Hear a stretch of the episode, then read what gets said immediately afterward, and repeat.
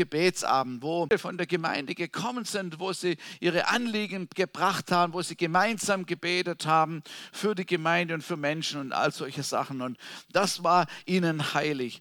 Das war, dieses Buch es war 1979 ist es geschrieben worden, also auch schon eine Zeit lang her. Und trotzdem, mich hat es sehr inspiriert. Wenn wir über Gebet sprechen, lasst uns mal an den Anfang zurückgehen. Und dort habe ich einen Vers entdeckt. Ich weiß nicht, ich hatte ihn so nicht gekannt oder jedenfalls war er mir nicht gegenwärtig.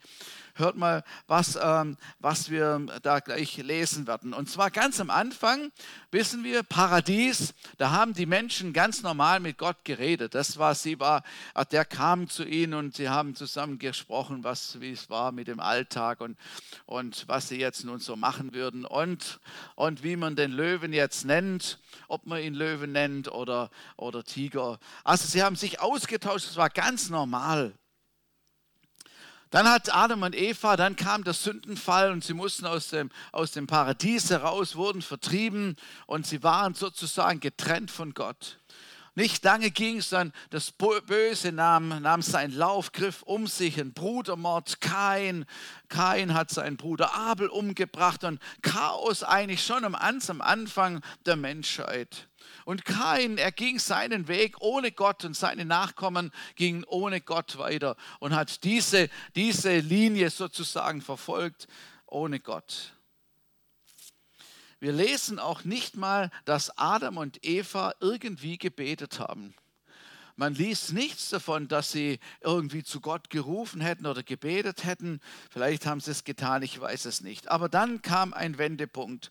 1. Mose Kapitel 4, Vers 25.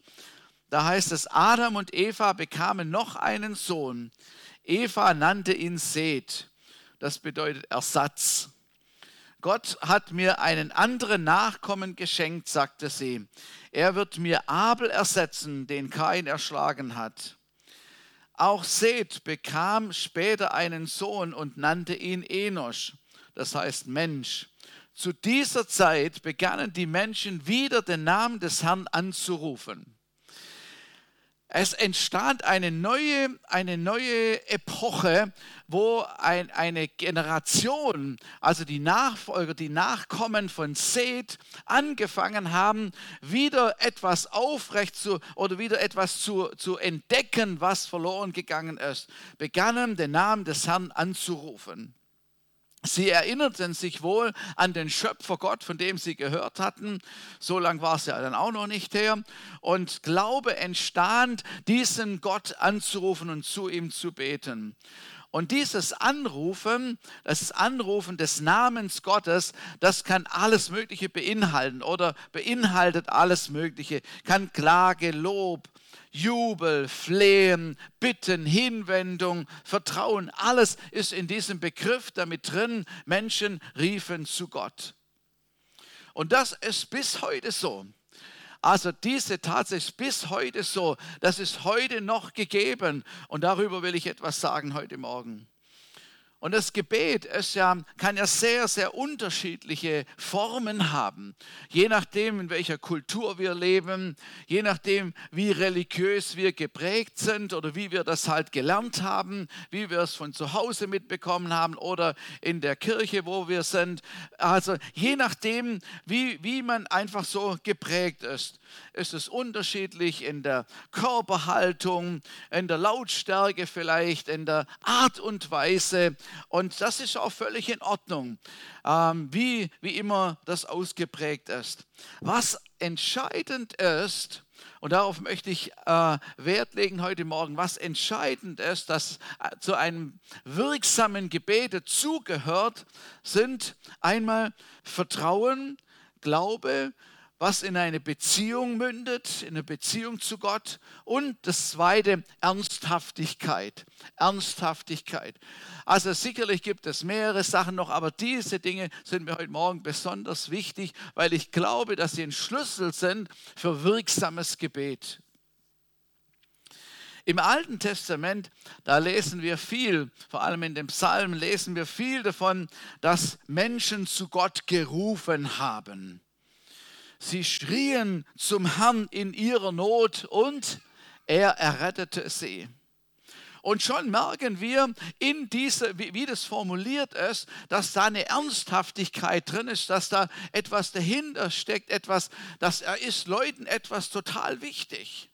Schaut mal, wenn, wenn ihr einen Notruf absetzen müsst, ähm, angenommen, es ist etwa ein schlimmer Unfall passiert und du rufst und, und ich rufe da den, den ähm, 112 an, genau, und dann, und dann äh, ich, würde, ich würde Folgendes sagen, so, sag ja, guten Tag hier äh, seid und ähm, ja, alles gut bei Ihnen, wie geht es Ihnen so und Ihrer Frau? Hatten Sie auch einen wunderschönen Tag heute, die Sonne scheint, es ist ja wirklich schön. Ich hoffe, Sie sind nicht zu sehr belastet in Ihrer, in Ihrer Leitstelle dort und es geht Ihnen gut. Aber was ich noch sagen wollte, ähm, ja, es ist ein schrecklicher Unfall passiert in der so und so Straße Straße und ich weiß nicht, ob der Mensch überhaupt durchkommt, aber denken Sie, dass Sie vielleicht ein bisschen Zeit hätten, dass Sie jemand vorbeischicken könnten? Ist da gerade jemand frei? Das wäre wirklich schön.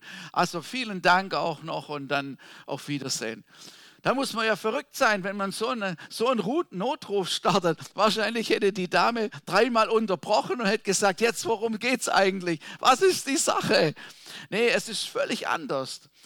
Wenn du einen Notruf absetzt, ist man aufgeregt und denkt, du liebe Zeit, wie sage ich das schnell und sagt man vielleicht noch, großer Unfall passiert, schlimm, der stirbt wahrscheinlich und dann sagen die, ja wo, wo ist es, beruhigen Sie sich, wo ist es? Und man haut die Botschaft raus, man, man, weil man will, dass dadurch darum gekümmert wird, dass so schnell wie möglich jemand kommt. Ist es so? Amen? So ist es doch. Alles andere wäre komisch. Psalm 27, Vers 7. Höre Herr, mit meiner Stimme rufe ich, sei mir gnädig und erhöre mich. Und Gott gibt wie die Antwort als in einem anderen Psalm, Psalm 50, 15. Und rufe mich an am Tag der Not, ich will dich retten und du wirst mich verherrlichen. Merkt ihr, wie das Zusammenspiel ist, dass es völlig in Ordnung ist, das auch zu tun? Gott selber ermutigt uns, das zu tun. Dann Psalm 86, Vers 7. Am Tag der Bedrängnis rufe ich dich an, denn du erhörst mich. So jemand ruft an, weil er weiß und vertraut, dass er erhört wird. Menschen mit einem Anliegen schreien zu Gott, weil nur er helfen kann. Und wenn du ein Anliegen hast, wenn du eine Not hast, dann schrei zu Gott. Dann rufe zu Gott. Und das ist richtig, das zu tun. Amen. Es ist richtig zu tun. Das gilt für unsere eigene Not oder wenn wir für die Not eines anderen einstehen, da komme ich noch dazu.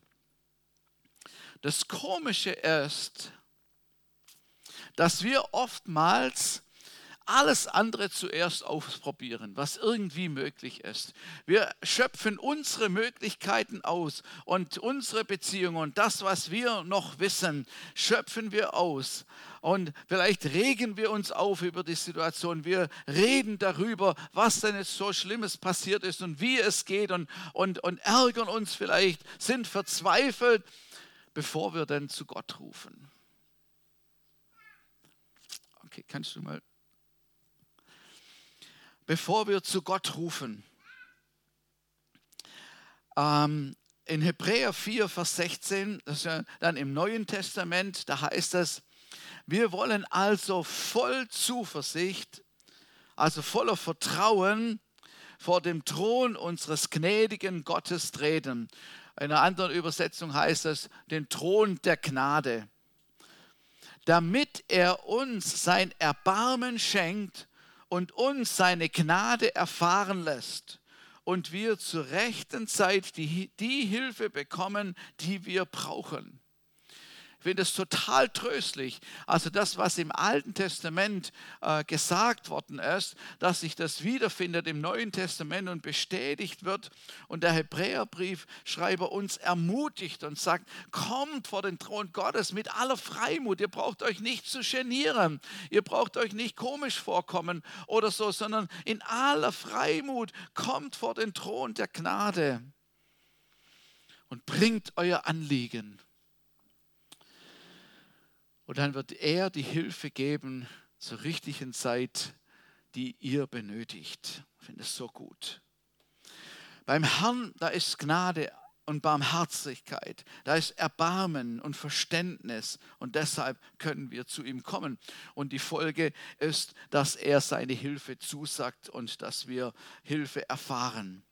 Ich will heute Morgen total ermutigen, dass wir äh, unsere Anliegen, dass du, ich, unsere Anliegen, was immer unsere Not ist, dass wir sie zu Gott bringen, dass wir sie ausrufen zu ihm. Und er ist es, wo er wirklich helfen kann.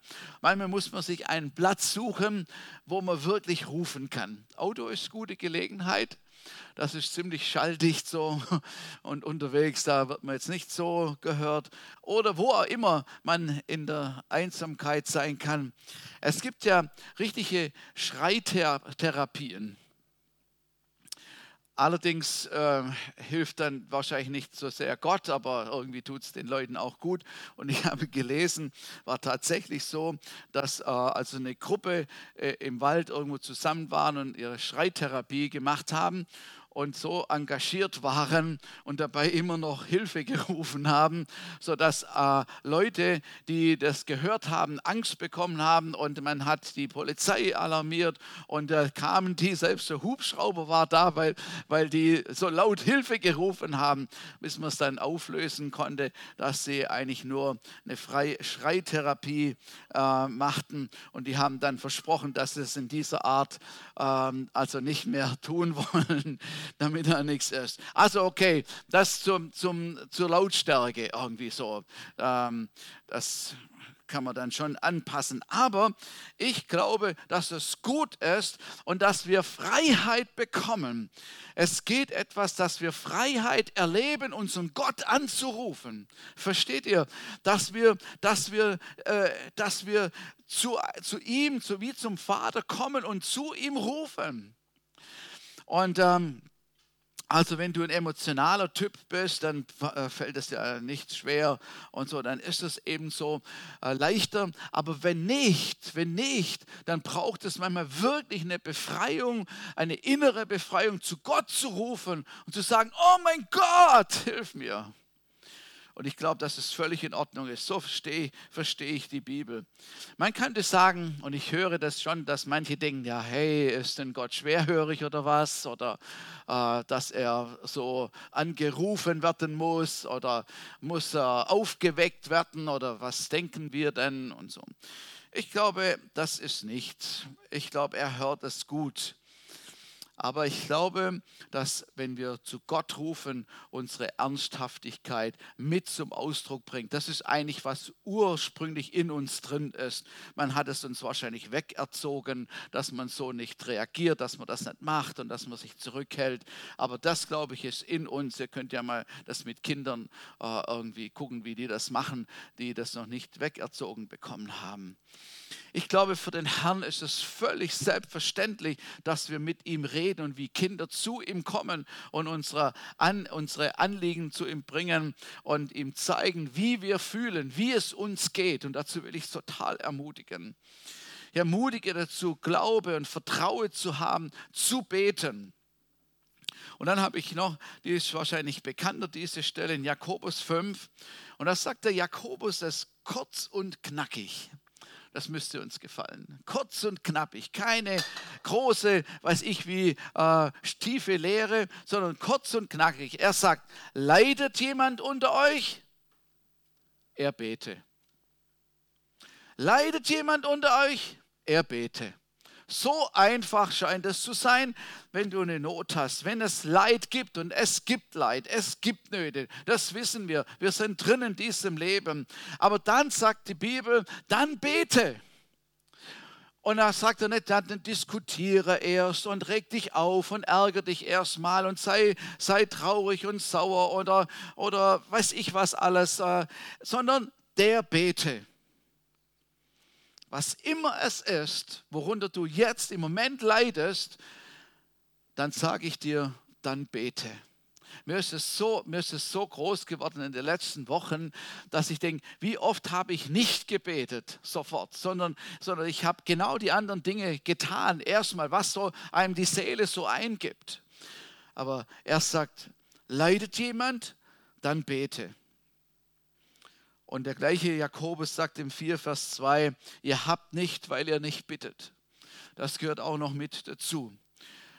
Halleluja. Ist jemand guten Mutes, also ist jemand gut drauf, dann singe er Loblieder, dann preise er den Herrn. Halleluja, auch so einfach. Ne? Dann, dann preise den Herrn.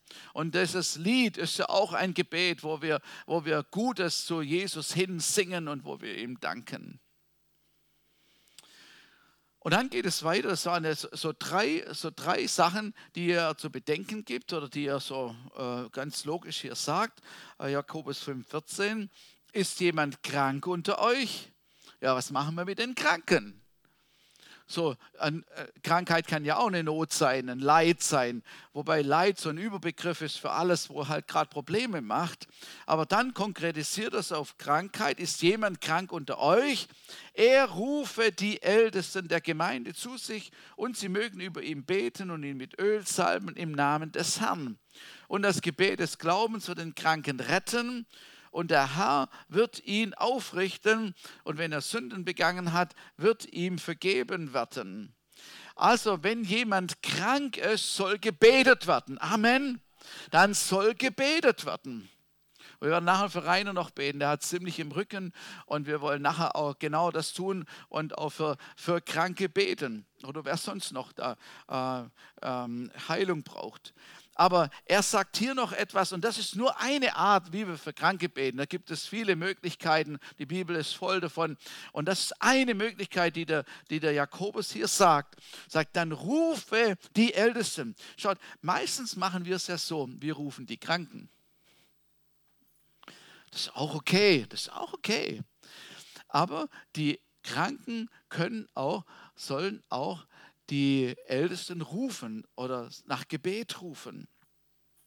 Und das zeigt etwas, da ist schon ein bisschen Glaube mit drin und sagt, ja, wenn die mich beten würden, dann würde etwas geschehen. Und dann die Ältesten sollen mit Öl salben und so, damit die Ernsthaftigkeit, das Vertrauen der Glaube sichtbar wird und freigesetzt wird, damit etwas geschieht. Und die Verheißung ist, der Kranken wird es besser gehen. Er wird gerettet, er wird Heilung erfahren. Das ist, die, das ist hier die Verheißung dabei.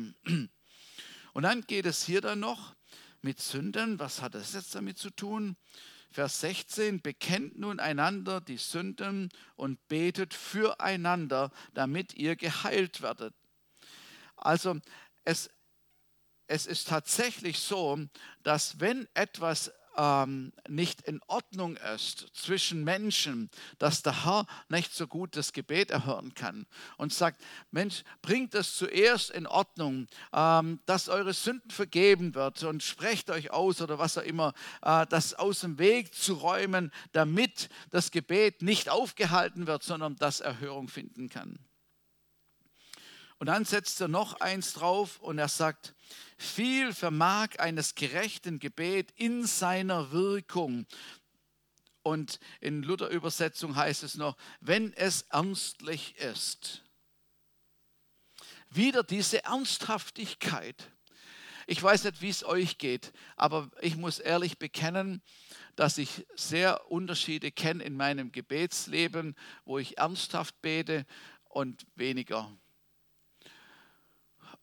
oder wo man vielleicht fast wie so ein Pflichtgebet hat oder ein obligatorisches Gebet noch, weil sich das so gehört, weil wir das immer so machen. und weil das vielleicht auch erwartet wird oder was auch immer. Und hier sagt der Jakobus etwas von äh, dieser Ernsthaftigkeit. Da hat jemand etwas wirklich auf dem Herzen, der möchte das wirklich von ganzem Herzen haben. Und dann, damit wir das besser verstehen, vergleicht er es mit Elia, dem großen Propheten Elia, der allen ein Vorbild ist. Und er sagt, der Elia, dieser Prophet, der war auch nur ein Mensch wie du und ich. Und er betete ernsthaft er betete und dann inständig heißt in einer Übersetzung, dass es nicht regnete und dreieinhalb Jahre hat es nicht geregnet. So, das war so eine, eine, Erziehungsmaßnahme von Gott, das will ich jetzt nicht näher drauf eingehen. Aber dann, als die dreieinhalb Jahre um waren, sollte er wieder beten oder betete wieder, dass es regnet. Und da ging es anscheinend nicht ganz so leicht. Und da lesen wir von ihm, wie ernstlich er gebetet hat und seine, seinen Kopf zwischen den Beinen da gehabt hat, in den Knien gehabt hat. Äh, ungewöhnliche Gebetshaltung müssen wir jetzt nicht unbedingt kultivieren. Kann man, kann man, aber es zeigt seine Ernsthaftigkeit, er sagt, oh mein Gott, lass regnen. Und so und hat zu Gott geschrien und geguckt auf den Berg, wenn doch da eine Wolke käme. Und er musste beten und, und wieder und wieder und wieder. Und immer hat er den Knecht dahin geschickt, ob er schon eine Wolke sieht. Und dann, als er die eine kleine so Wölkchen, so groß wie eines Mannes Faust, dann hat er gesagt, so jetzt ist gut, jetzt sind wir durch. Jetzt, jetzt aber Regenschirm raus, es wird gleich hier abgehen, es wird gleich gießen. Aber was hier der Jakobus sagen möchte, ist, dass jemand in Ernsthaftigkeit und im Glauben gebetet hat. Und das ist, was Jesus uns im Neuen Testament eben auch sagt was sagt, es kommt nicht daran darauf an, zu plappern wie die Heiden, um, äh, weiß ich, große Sprüche zu machen, möglichst das gut zu formulieren und so ein schönes Gebet zu sprechen, was richtig gut äh, akzentuiert ist und sich sehen und hören lässt und so. Und sagt, wow, kann der gut beten. Nein, sondern es geht um diese Ernsthaftigkeit, wo Jesus auch sagt, dass die erhört werden wird.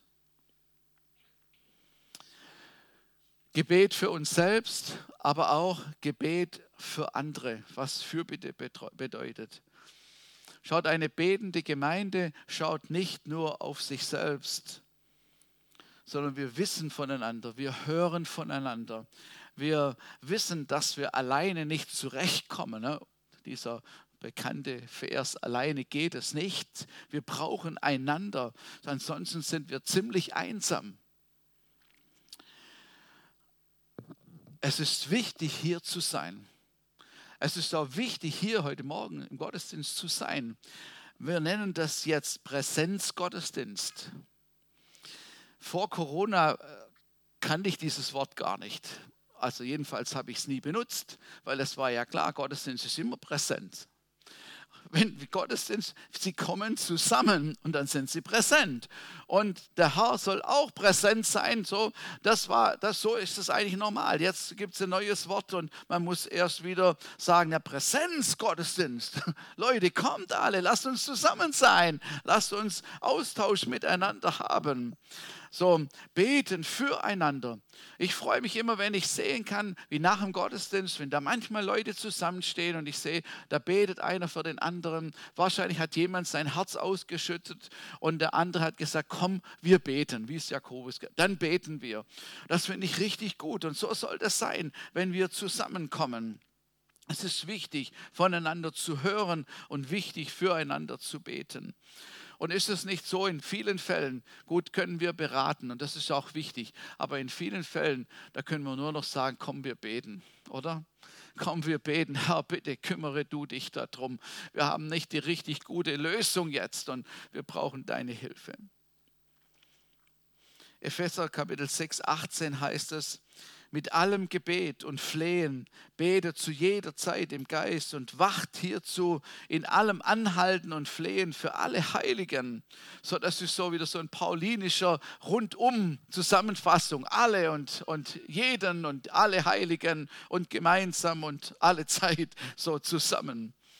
Und hier ist wieder diese Ernsthaftigkeit zu spüren. Er sagt, mit allem Anhalten und Flehen, Flehen für die Heiligen füreinander zu beten.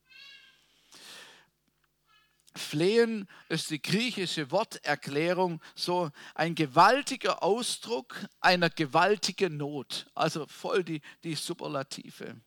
Da machen sich Menschen Nöte anderer zu, ihrem zu ihrer eigenen Not und bringen sie in der Fürbitte. Im, im Propheten Zacharia, da verheißt Gott etwas. Und es ist eigentlich für, für, für das Volk Israel gedacht. Aber vielleicht, wenn wir eingepfropft sind, kann es uns ja auch treffen und auch, auch für uns sein. Jedenfalls sagt da der Prophet Zacharia, dass der Herr einen Geist des Gebets und des Flehens schicken will. Und der Heilige Geist ist ausgegossen. Der Heilige Geist ist da und er ist in uns. Und er sagt, dass ein Geist des Flehens und ich glaube von ganzem Herzen, dass wir in vielen Situationen aus unserem Fleisch heraus gar nicht in der Lage sind, sondern wir brauchen diesen Geist des Flehens, wo wir merken, wir werden geschoben, getrieben, Fürbitte zu tun und zu beten, einzutreten für jemanden, der gerade das besonders braucht. Die erste Gemeinde stand auf vier Säulen die gerade so nach Pfingsten gegründet worden ist. Und das waren ganz viele Leute, auf einen Schlag, schnell ganz viele Leute. In Apostelgeschichte 2, 42 ist es zusammengefasst, sie, die neue Gemeinde, sie verharrten aber in der Lehre der Apostel, sie in der Gemeinschaft, im Brechen des Brotes und in den Gebeten. Das waren die vier Säulen der Gemeinde, die die erste Gemeinde, die aufgebaut da war. Und da wollten sie auch Wert drauf legen, das sollte Maßstab sein. Lehre, das Wort Gottes, was sagt die Bibel? Gemeinschaft, so, da haben wir ein bisschen gelitten jetzt äh, unter Corona. Wir sind froh, dass es wieder anläuft. Übrigens, die Mecklenburgische Seenplatte ist am besten in ganz Deutschland mit unter vier Inzidenz. Und ich glaube, da müssen wir mal Jesus mal ein Dankeschön sagen. Halleluja. Das heißt im Groben eigentlich, alle sind gesund. Also die müsste man suchen, die gerade da ja, nicht gesund sind. Ähm, aber Gemeinschaft, und es gibt verschiedene Formen natürlich, aber Gemeinschaft ist wirklich wichtig dass wir voneinander wissen, dass wir Austausch haben, weil wir einfach alleine absterben irgendwie so. Und deshalb brauchen wir das. Also das äh, war Gemeinschaft und zum Gemeinschaft gehört immer Essen dazu. Und das haben wir auch gelitten, dass man das nicht so konnte und so. Das war wirklich schlimm. Aber jetzt können wir wieder und so zusammen zu essen. Und da hat der Hausvater immer das Brot gebrochen und hat so das Essen eröffnet und hat sie Gemeinschaft miteinander. Und am Essen, da passen die besten Gespräche, da hat man richtig gut äh, Gemeinschaft, kann sich austauschen. Und das Abendmahl war auch das Brechen des Brotes, wo wir, wo wir dran denken, was Jesus getan hat, was wir auch wieder neu äh, reaktivieren können. Und das Gebet und das Gebet, die vier Säulen. Noch eins zum Schluss. Eine betende Gemeinde kann voll Glaubens gemeinsam beten gemeinsam beten. Das muss ich erklären, weil, weil ich glaube, dass, dass wir irgendwie nicht so die Praxis da drin haben.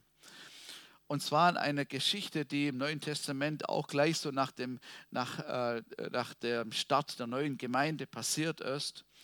Und zwar war Petrus und Johannes waren unterwegs und dann haben sie durch die Kraft Gottes, haben sie dem Lahmen geholfen und der ist geheilt worden und ist da rumgesprungen und das hat Aufsehen erregt überall und, und Leute hatten Interesse auf einmal am Glauben und es sind 5000 Männer haben sich bekehrt daraufhin. Also das waren nur die Männer und wenn die Männer damals eine gute Entscheidung getroffen haben, dann haben sie die Familien mitgenommen, weil der Vater hat eine gute Entscheidung getroffen und sind dem nachgezogen. Also kann man gut und gern davon ausgehen, dass es über 10.000 Menschen waren, die aufgrund dieses Wunders zu Gott, zu Jesus gefunden haben. Und das hat den Pharisäern und Schriftgelehrten nicht gefallen. Sie fühlten sich bedroht und hatten Eifersucht und dass es so erfolgreich war, die neue Gemeinde. Und haben dann die beiden Apostel äh, gefangen genommen und, und sie bedroht und ihnen gesagt, so geht es nicht weiter und waren heftig dann äh, ihnen zu, zu beschwören, nicht mehr von Jesus Christus zu reden. Sie wollten das, sie wollten das Blatt machen, was gerade hier so an der Weckung passiert. Und Petrus hat gesagt, niemals können wir damit aufhören. Wir werden immer von Jesus reden. Wir können niemals damit aufhören. Und am liebsten hätte man sie getötet und weggeschafft, um, um da dem Einhalt zu gebeten. Aber das trauten sie sich nicht und so entließen sie die beiden. Wurden die beiden Männer Gottes entlassen und wo gehen sie als erstes hin? Ich meine, das war eine anstrengende Zeit, so ein Verhör und, und so ein Theater da.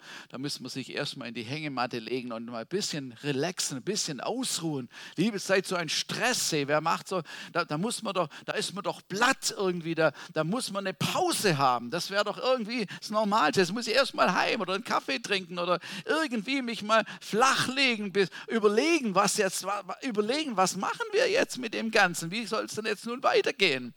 Nicht Johannes und Petrus, sondern sie gingen zu ihrer Gemeinde. Petrus und Johannes gingen zu ihrer Gemeinde, zu den ihren. Also das ist nicht die da Englisch sprechenden, sondern, sondern zu den ihren Leuten. Sie gingen zu ihren Leuten. Das finde ich so stark. Also gerade voll den Stress gehabt und so. Und dann gehen sie zu ihren Brüdern und Schwestern. Und zufällig sind die gerade beieinander, wie es ja halt so sein soll. Ne? Die waren ja sowieso ständig beieinander. Täglich trafen sie sich, hieß es, und waren zusammen. Und so gingen zu ihren Leuten, zu ihrer Gemeinde. Wenn du eine Not hast, dann solltest du zur Gemeinde kommen. Manche Leute sagen, ich hatte eine Not, deswegen konnte ich nicht kommen. Das ist genauso wie man sagen würde, ich war so krank, ich konnte nicht zum Arzt.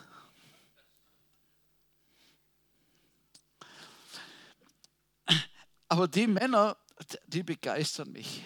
Die begeistern mich. Also dann kommen sie zu der jungen Gemeinde also müsste man doch jetzt diese junge Gemeinde auch ein bisschen schonen. Ne? Die sind ja noch nicht so fest im Glauben. Die sind gerade eben erst gerettet worden, also noch nicht lange her. Da können wir denen jetzt schon so groß unsere, unsere Sorgen so sagen. Nee, sie kommen zu ihrer, zu ihrer Gemeinde und dann, und dann erzählen sie, was ihnen passiert ist. Und jetzt hört, wie diese Gemeinde reagiert. Wie diese Gemeinde reagiert. Apostelgeschichte 4, Vers 24. Die Reaktion der Versammelten auf das, was sie hörten, war, dass sich alle gemeinsam und einmütig an Gott wandten. Mit lauter Stimme beteten sie O großer Herrscher, du bist es, der Himmel und Erde und das Meer geschaffen hat. Und so äh, äh, ehren sie Gott in dem seiner Größe und seiner Vollmacht, bis sie dann ihr Anliegen zu ihm bringen. Ich finde es so stark, versteht ihr? Das war eine junge Gemeinde, die hatte noch keine 50 Lektionen über Gebet gehabt sondern die waren gerade erst zum Glauben gekommen. Jungbekehrte, kann man sagen, Babys im, im Glauben. Und sie hören eine Not. Woher wissen die sowas? und, und hören die Not und sagen, wir sind verfolgt, wir sollten eigentlich aufhören, über Jesus zu reden, aber das wollen wir eigentlich nicht. Und so, die haben uns alles verboten, das wird ziemlich eng in der nächsten Zeit. Also so ist die Situation. Wir würden wahrscheinlich eine Konferenz einberufen und wir würden ein Komitee bilden und wir würden äh, Fachleute heranziehen und wir würden sagen, was kann passieren, was sind die Risiken, wie sollen wir es denn nun machen und dann würde man eine Abstimmung am Ende machen, was sollen wir denn tun? Ich bin so begeistert von diesen Neubekehrten hier. Übrigens können wir von Neubekehrten viel lernen. Ja, also wirklich, von Neubekehrten und Kindern kann man echt viel lernen. Jedenfalls, sie erheben gemeinsam ihre Stimme. Das ist wie wenn du den Schalter angemacht hättest und dann fingen die an zu reden, zu beten. Ich meine hörbar, hörbar zu beten. Und das ist etwas von der Freiheit, wo ich vorher gesagt habe, hörbar zu, zu, zu beten. Hm, als, als, als ich, ich bin ja im gläubigen Elternhaus aufgewachsen, aber man hat mir, unsere Väter und Christus, haben uns geraten, hörbar zu beten. Ich habe es auch anders schon gemacht, ich weiß nicht, ob ihr das auch kennt, abends so leise äh, äh, gebetet, an meinem, meinem Bett kniend, ohne laute Worte irgendwann habe ich gedacht, ups, wo bin ich eigentlich? War schon eingeschlafen. So, also das war nicht so ein äh, effektives Gebet. Ich war echt weggeknackt. Auf, auf jeden Fall hörbar. Die haben gebetet, ihre Stimme erhoben. Die ganze Versammlung, alle Leute hatten Freimut, hatten Freimut, ihre Stimme zu erheben. Und man kann jetzt denken, wie man will über bestimmte Ge Gebetsformen, aber diese Art von Gebet, ich finde die riesig. Ich finde die total stark. Das heißt, Menschen machen sich eins, erheben gemeinsam ihre Stimme über bestimmtes Anliegen und formulieren das. Oder einer macht sich zum Sprecher und die anderen sagen, ja, Amen, danke Jesus, jawohl, das wollen wir. Ich weiß nicht, ob ihr, ob ihr schon mal telefoniert habt und dann habt ihr irgendwann gefragt, bist du noch da? Ja? Warum? Weil der andere nichts gesagt hat die ganze Zeit. Da, sag mal, das ist unterbrochen, das kann ja auch passieren. Aber der andere sagt gar nichts. So, in einem normalen Gespräch ist es doch so, dass der andere sagt, ja, ja, genau. Ah, ach so, ja, aha, ja, genau. Da müssen wir drüber reden. Oder so. Da ist es irgendwie, da hört man voneinander. Deswegen, ich liebe es, wenn wir gemeinsam, wenn wir beten und einer beten und andere beten mit dem Geist oder sagen Amen, ja genau. Also mir hilft das, weil ich denke, die sind noch da, alle sind noch am Leben, das ist ja super, wir sind gemeinsam in einer Sache dran. Ich meine, wenn die Leute mal nichts mehr sagen, dann bist du entweder viel zu lang gewesen, dann, dann kann man es auch verstehen, dann müssen wir jemand anders drankommen. Aber es ist gut, so gemeinsam zu beten. So, also was haben sie dann gebetet? Und das waren, ich sage es nochmal, junge Gläubige, gerade in dieser Erweckung zum Glauben gekommen. Und der Punkt war, sie sollten nicht mehr im Namen Jesus agieren. Und was haben die gebetet? Die haben gebetet, Herr, schenk ihnen Freimut zu predigen dass die keine Angst haben, egal was da gesagt wird, dass sie Freimut haben, Freudigkeit haben, Zuversicht haben, zu predigen von Jesus, von dir. Und Warum das ganze, die ganze Aufruhr war, weil einer gesund geworden ist. Und dass noch mehr Zeichen und Wunder geschehen, Heilungen passieren. Und alle Amen, ja Amen, Amen. So gemeinsam gebetet, für das das mehr geschieht, dass, das, dass die Kraft Gottes sich offenbart. Ich bin so begeistert, ich finde es so stark. Und man kann es schon fühlen, wenn du sich das vorstellst, man kann es schon fühlen, wie der Herr sagt, ja, ist okay, ist okay. Ich, natürlich, ich bin dabei, natürlich, wir machen das, wir machen das. Und das Resultat war, dass der Heilige Geist hat sie neu berührt, neu erquickt und sie erfüllt und so und hat noch ein bisschen Erdbeben gegeben. So. Also auf jeden Fall, sie haben gemerkt, der Herr hat Amen dazu gesagt. Und im nächsten Satz kam, und sie predigten das Evangelium in großer Freimut. Stellt euch das mal vor. Also eine Gemeinde stellt sich und schreit in der Not zu Gott. Der Herr erhört es und sie erleben gemeinsam, dass sich etwas verändert. Halleluja. Ich wünsche mir so, dass wir, dass wir das Geheimnis erkennen heute Morgen, erkennen, dass es wirklich, wirklich, wirklich einen Unterschied macht, wenn wir zu Gott rufen und wenn nicht und dass der Herr alle Hebel in, den in Bewegung setzt, um, um seine, seine Gemeinde, seinen Kindern äh, die Hilfe zu schicken, wie wir es im Hebräer gelesen haben. So zur rechten Zeit wird er, darum, wird er sich darum kümmern und wird es tun. Ich glaube, dass wir, dass wir etwas wieder, wie, wie am Anfang, wie ich am Anfang gelesen habe, dass es heißen würde, die im Jesuspunkt fingen an, wieder zum Herrn zu rufen Halleluja. Und da heißt es ja, ähm, sie erhoben ihre Stimme. Und das steht ganz oft in der Bibel. Sie erhoben ihre Stimme. Und es war immer so, dass Leute gemeinsam etwas getan haben. Sie erhoben ihre Stimme und weinten. War auch so. Da haben sie gemeinsam geheult wegen irgendwas. Aber es bedeutet es einfach, dieses Eins zu machen und gemeinsam zu rufen, zu Gott zu rufen. Und Gott berührt es. Wisst ihr, was Jesus mal fürchterlich aufgeregt hat? So wie man ihn nie gekannt hat vorher, wo er, sich, wo er richtig äh, erzürnt ist im Geist, so ein heiliger Zorn, ein heiliger Zorn hatte, war, als er festgestellt hat, dass das Haus Gottes kein Bethaus mehr war. Das hat er zweimal gemacht, hat er die ganzen Wechsel und alle da äh, rausgetrieben und, und, und, und mit der Peitsche um sich geschlagen und so und gesagt, mein Haus soll ein Bethaus sein, hat Gott gesagt. Das war, was ihn am meisten aufgeregt hat. Und ich glaube, dass der Herr wieder das reaktivieren will und dass wir das als Gemeinde gemeinsam wieder lernen können, dass wir gemeinsam beten, Leute, dass wir gemeinsam beten.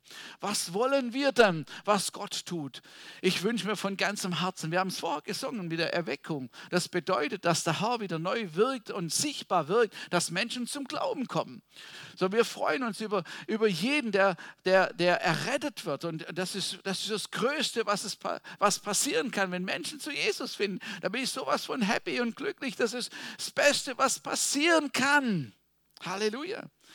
Und wenn Menschen herbeiströmen werden, um, um errettet zu werden, ich glaube, das, das kann schar nicht, da wird man ausflippen. Das ist, das ist einfach gigantisch. Das ist, was niemand tun kann von menschlicher Seite aus, sondern was Gott tut und was Gott in der Lage ist zu tun. Das zum Beispiel zu erbeten zu Gott zu rufen. Ist nächsten Sonntag, äh, nächsten Sonntag bei der Taufe in unserer grünen Kathedrale sind wir mittendrin. Wenn der Herr gutes Wetter gibt, was wir erbeten, sind da Menschen, die auch dort sind. Sie werden unsere Lieder hören. Sie werden zuhören, was, was gesagt wird, was gepredigt wird, was Leute sagen. Sie werden der Musik zuhören. Sie werden vielleicht mit uns ins Gespräch kommen. Versteht ihr? Mittendrin. Also was wäre denn eine gute Sache zu beten, zu Gott zu rufen, dass er mittendrin drin ist und dass er Gelegenheit schenkt, dass wir Menschen erreichen können, dass etwas Gutes ausgeht von uns und dass wir ein Zeugnis sein können für, für die Menschen, die da zusammenkommen. Das wäre doch eine coole Sache, oder? Oder hat jemand darauf keine Lust? Dann kann er sie. Aber wenn wir das uns wünschen würden, dann könnten wir heute Morgen auch zusammen beten und gemeinsam so auch zu Gott rufen. Für unsere Täuflinge, die dabei sind, die bekennen und sagen, ich war so, aber jetzt gehe ich den Weg mit Jesus. Das ist so ein, ein, ein, ein starkes Bekenntnis zwischen in der geistlichen Welt und vor Menschen. Also die einen freuen sich, die anderen ärgern sich. Äh, aber es ist ein Bekenntnis. Jemand hat zu Jesus gefunden und geht mit Jesus auf den Weg. Ich finde das so stark. Halleluja.